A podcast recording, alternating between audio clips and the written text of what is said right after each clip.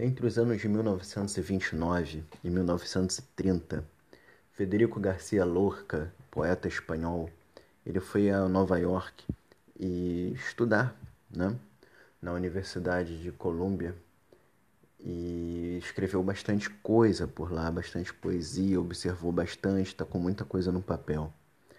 Uma dessas poesias, chamada Aurora, eu gostaria de lê-la agora e fazer um comentário sobre Nova York de ontem e Nova York de hoje. Eis a poesia. Aurora.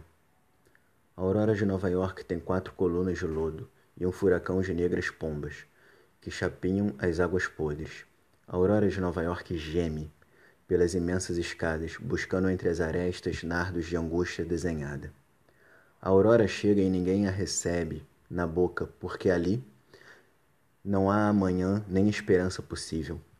Às vezes as moedas, em exames furiosos, trateiam e devoram meninos abandonados.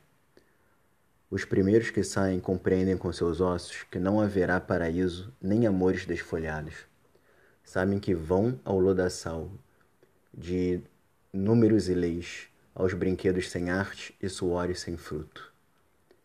A luz é sepultada por correntes e ruídos, em embrutico reto de ciências sem raízes. Pelos bairros há gente que vacilam insones, como recém-saídas de um naufrágio de sangue. A moribunda, Nova York, dos anos 29 30 do século passado, presenciada por Garcia Lorca, ela passava por uma depressão do sistema nefasto socioeconômico capitalista. Com isso, Lorca viu filas e mais filas intermináveis de pessoas que buscavam um prato de comida. A Nova York de hoje, muito, mas muito dialoga com a Nova York moribunda de ontem. Se você está pensando que eu estou falando por conta do coronavírus, não, não é. No ano de 2019, o prefeito de Nova York, Bill de Blasio, ele apresentou uma proposta para até 2024 colocar todos os moradores de rua abrigados. São 60 mil pessoas morando em abrigos em Nova York, com outras mais e mais e mais centenas de pessoas morando nas ruas. A Nova York moribunda do passado dialoga com a Nova York moribunda do presente. A questão é: haverão novas poesias como a de Garcia Lorca, de Nova York, atualmente, que conseguirá ou não abrigar essas pessoas?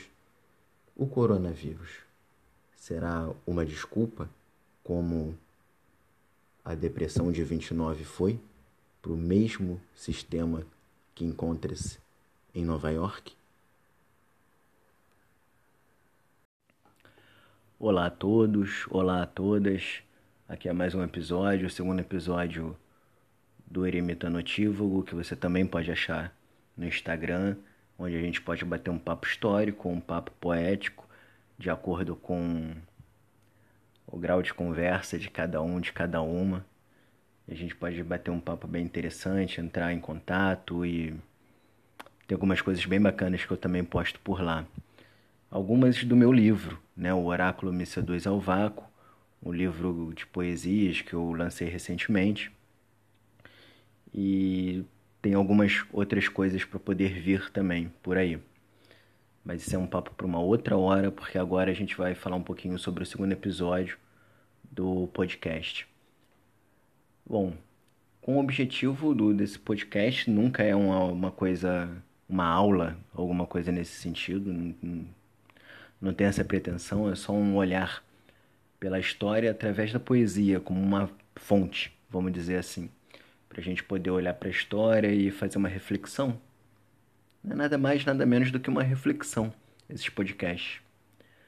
E, bom, dentro do texto e contexto que sempre usamos para passearmos pela história, através da poesia como fonte, que é o objetivo do nosso podcast. No episódio de hoje, percebemos que o outro lado da mesma moeda do capitalismo, ou seja, o fascismo, temos uma obviedade né, que precisa ser dita, que é a institucionalidade estéril. Eu fiquei pensando muito sobre isso, né, sobre essa questão de ah, aquele sistema funciona, não funciona, aquele poder funciona, não funciona. Às vezes não funciona na, na própria democracia, né? Calcule num uma ditadura, né? Então, uma... o que seria então uma institucionalidade estéril? Isso que eu fiquei pensando, refletindo. E para materializar essa ideia, pensei muito na figura do STF, né? A época do golpe de 64. Então é o seguinte: na figura do STF, a, repito, a época do golpe de 64, tentaremos exemplificar o que é essa ideia de institucionalidade estéril.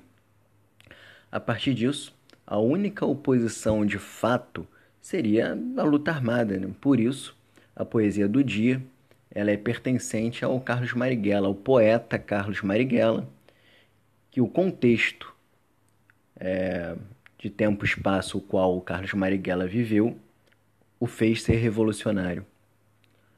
Dentro do contexto da ditadura civil-militar de 64, o STF, essa instituição, foi parte de uma mentira. Uma mentira que era contado para uma ditadura se fingir de democracia, né, que cola muito bem até os dias de hoje no Brasil. Seja por ignorância, seja por canalice, né, que são características oriundas do próprio fascismo, diga-se de passagem. É uma falta tremenda de um tribunal de Nuremberg, né? enfim. Então, no episódio de hoje, vamos retratar. Você pode reagir, pode não reagir, ou reagir de uma forma um tanto amigável. Afinal de contas, é, com quantas notas tinha entre a ditadura e o bolso daqueles que se calavam. No contexto histórico, constitucionalista, autoritário, do pós-golpe de 64, antagonizavam-se muitas questões: fardas, poesia, democracia, ditadura, censura, liberdade, arroxo, esperança, educação, opressão, milagre, inflação, tortura, lágrimas, ação e reação. A partir desses antagonismos, pensei a seguinte questão: reagir. Reagir do dicionário quer dizer agir em consequência da ação do outro ou agir em resposta a um estímulo. Essas afirmações, significados, nos faz refletir sobre o quanto tempo se aguenta uma imposição. O outro só faz aquilo com a gente até onde a gente permite? Em tese, acho que em tese sim. Pois se estivéssemos doentes, acho que né, não haveria reação. Né? O maior estímulo do capitalismo, sem sombra de dúvidas, é a ditadura. Pois é com ela que a produção há uma produção em demasia, né?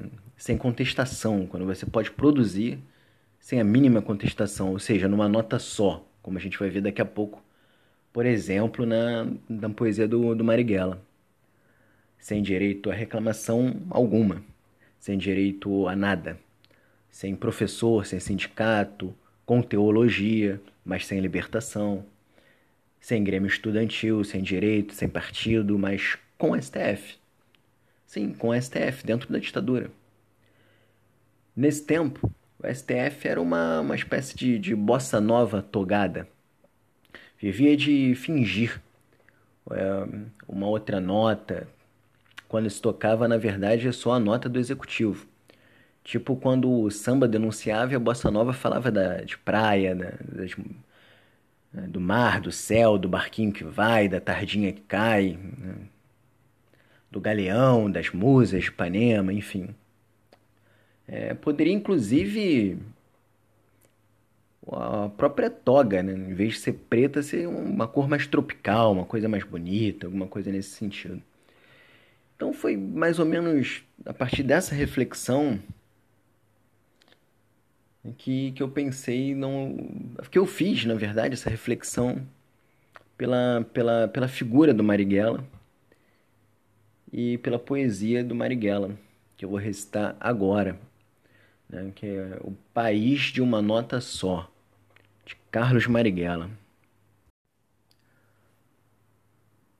Carlos Marighella, O País de uma Nota Só. Não pretendo nada, nem flores, louvores, triunfos, nada de nada. Somente um protesto, uma brecha no muro e fazer ecoar, com voz surda que seja, e sem outro valor, o que se esconde no peito, no fundo da alma, de milhões sufocados. Algo por onde possa filtrar o pensamento, a ideia que puseram no cárcere. A passagem subiu, o leite acabou, a criança morreu, a carne sumiu, o IPI prendeu, o DOPS torturou, o deputado cedeu. A linha dura vetou. A censura proibiu, o governo entregou. O desemprego cresceu, a caristia aumentou, o Nordeste encolheu. O país resvalou, tudo dó, tudo dó, tudo dó. Em todo o país repercute o tom de uma nota só, de uma nota só. Como viram, preferimos ficar do lado daqueles que reagiram. Quem não quer louvores, triunfos, nunca quis privilégio. Por exemplo, da toga. Há momentos em que uma tentativa de luta pela institucionalidade é uma falácia. Querer apenas o eco do protesto é uma das maiores virtudes de um homem em plena ditadura e uma forma de reagir. O texto contexto de hoje vale mais pela sua reflexão da ação do que por qualquer outra. E ficamos por aqui. Saudações, abraços utópicos.